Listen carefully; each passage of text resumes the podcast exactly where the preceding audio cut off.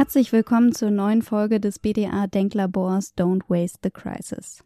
Diesmal zum Thema die produktive Stadt in Zeiten der Corona-Pandemie. Wie kann Hamburg die Krise nutzen?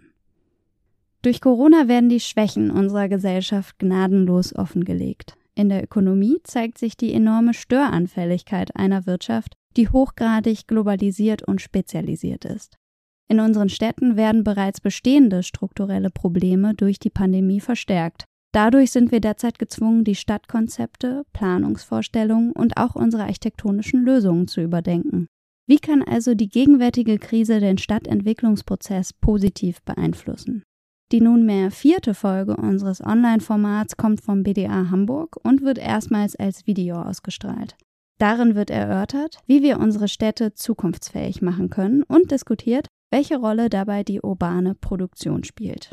Im Gespräch sind Daniel Kinz, erster Vorsitzender des BDA Hamburg, und Dieter Lepple, emeritierter Universitätsprofessor für internationale Stadtforschung an der Hafen City Universität in Hamburg.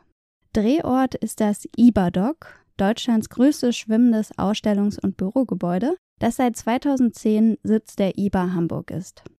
Die gesamte Folge können Sie auf unserer Website www.bda-bund.de slash Denklabor sowie der Website des BDA Hamburg und auf Vimeo und YouTube finden.